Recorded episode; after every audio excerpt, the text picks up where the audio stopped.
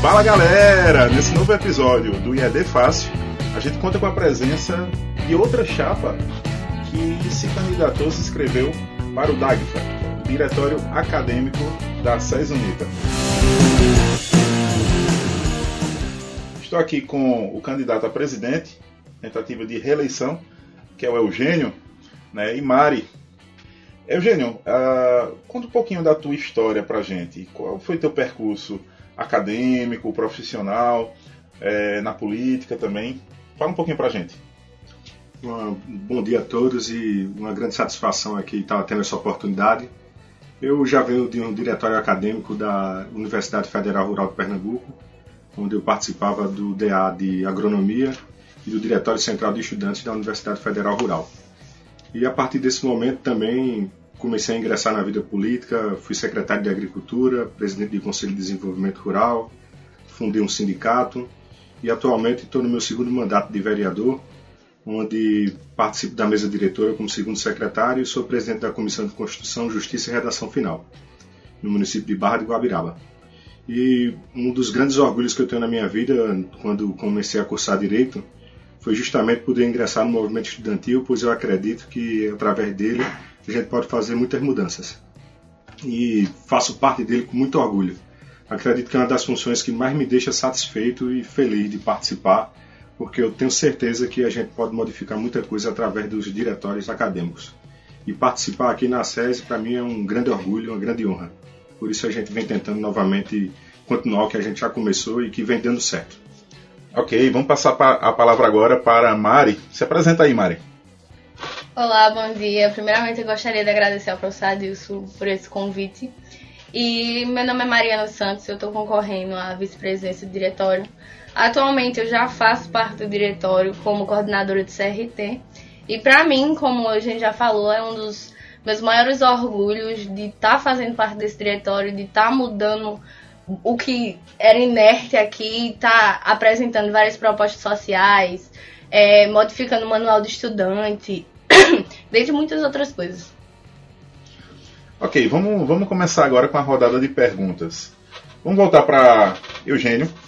Eu queria que ele falasse um pouquinho das propostas, as principais, certo? Apresenta para a gente aí, para os alunos tomarem consciência e poderem escolher uh, melhor com base nas propostas. Bem, uma das nossas propostas é o Fundo de Auxílio para a Apresentação de Trabalhos, tanto a nível nacional como a nível internacional. Então, nós pretendemos deixar um, um, um recurso do diretório, além do que nós podemos proporcionar várias formas de arrecadação e aí o diretório vai contribuir na venda de rifas, projetos, trabalhos, palestras e assim por diante. Esse fundo a gente vai lançar e, se Deus quiser, vai ser selecionado através de edital e os alunos selecionados terão esse apoio, acredito que ajudará muitos alunos a poderem participar de alguns eventos que eles têm interesse. Outros que a gente tem ideia Só um minutinho, Eugênio. Esse fundo tem um valor fixo, tem uma meta vocês querem colocar 5 mil reais em caixa e deixar lá para os estudantes ou não tem um, um valor fixo?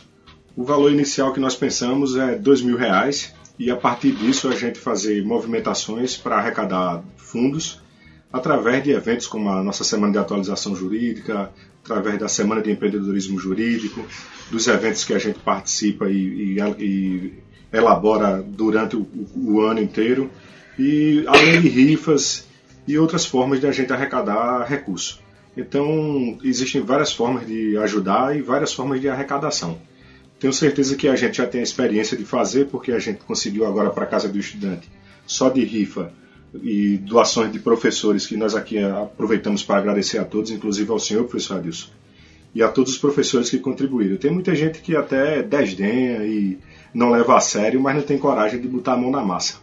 Não tem coragem de participar e de contribuir mas nós tivemos, tivemos e continuaremos tendo, porque nós somos uma chapa que não tem medo nem tem vergonha de botar a mão na massa, de pegar telha na cabeça, carregar tijolo e fazer pintura.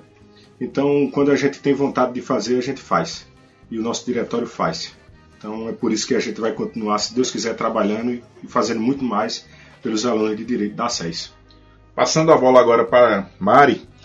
Mari, o que é que vai ser implementado? Tem algum planejamento para o CRT? Claro, CRT, como eu falo sempre lá nas reuniões, CRT é meu bebê. Eu peguei o CRT todo desestruturado, não funcionava. Enfim, era um caos. Já recebi elogios dos coordenadores, dos professores. E para o CRT continuar como agora está, que está funcionando, que tem um coro que nunca teve na história da SES, é, eu propus, juntamente com os membros da chapa, um estatuto interno do CRT. Porque quando eu cheguei no CRT como representante, eu não sabia bem o que é que eu podia fazer, qual era a minha função, o que é que eu não podia fazer, com quem é que eu falava. Então o estatuto do CRT vai servir para direcionar tanto os estudantes que estão terminando, como também os que estão começando. Ok. Eugênio, o que é que vai ser feito? Não sei se vai continuar, se algo vai mudar nesse sentido. Em termos de escuta dos estudantes, para que eles participem das decisões também do diretório. Nós temos um canal que é o CRT, né, que todo, todos os meses nós nos reunimos e onde está lá todos os representantes de todas as salas. E além do que, até o momento a gente tem recebido todos os alunos com a maior boa vontade do mundo. Inclusive temos o projeto aqui Patinha Feliz, que foi ideia de uma nossa colega chamada Williane. Teve a ajuda de Gabi na doação dos comedouros. Tem a, o descarte de pilha ecológico aqui, o, o ecoponto nosso, que é o descarte de pilha, que foi ideia de Everton. E a gente tem implantado várias outras ações que os alunos vêm e tem canal para abrir e conversar conosco, porque nós aqui fazemos um diretório de inclusão, de escuta dos alunos, e nós nunca nos é, opusemos a escutar e, e trazer novas sugestões. Tanto é que a gente também tem a nossa caixinha de sugestões aqui para críticas, reclamações e assim por diante. Então acredito que o canal é sempre aberto. Quem me conhece sabe que pode me encontrar em qualquer lugar. Eu não mudo o meu jeito de ser simplesmente por ser eleição. E todas as vezes que um aluno vem, a gente é muito solícito e nunca tive problema com essa dificuldade, não. E todas as vezes que algum aluno quiser conversar conosco e tiver, por exemplo, alguma dificuldade, é só entrar em contato pelo telefone que eu jamais me opus a conversar com ninguém. E graças a Deus não tenho nenhuma queixa a respeito disso. Mari, eu lembro que quando eu era aluno aqui da SES, alguns anos atrás, é, a casa do estudante ela estava num estado muito deplorável.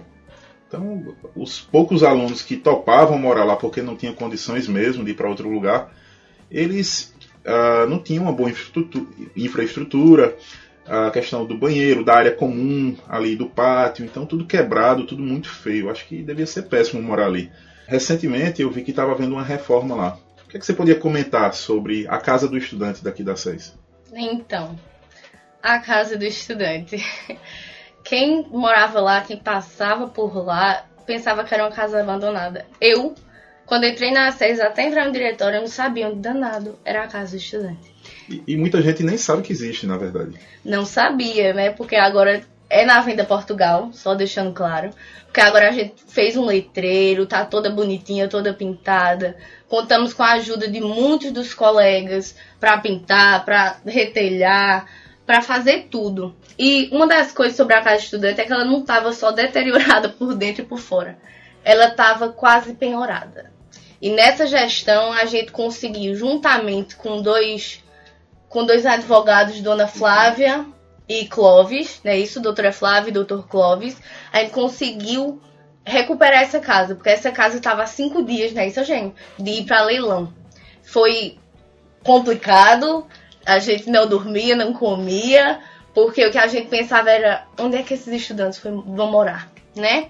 Depois conseguimos recuperar a casa, fomos atrás da prefeitura e aí sim começou a reforma. Fomos atrás de professores, fomos atrás de alunos, fomos atrás até de pessoas de fora para vender rifa.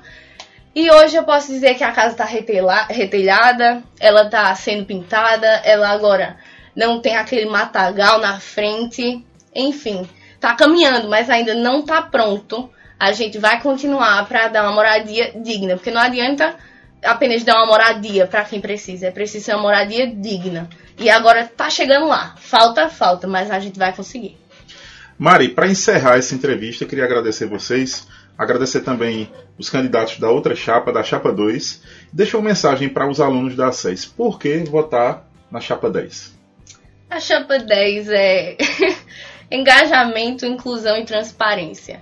A gente tem mostrado durante esse ano inteiro que a gente abraça todos os grupos sociais, a gente abraça todo tipo de pessoa e é para se engajar, é para fazer o corpo estudantil crescer e ter força, como já está sendo feito no CRT, que o CRT não funcionava, agora funciona.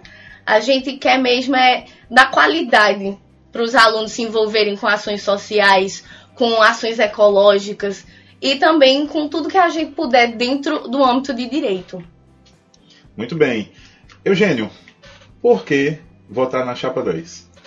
Porque a chapa 10 tem serviço prestado, tem compromisso, tem lealdade, tem transparência financeira, tem compromisso com os estudantes e o respeito dos professores, alunos e funcionários.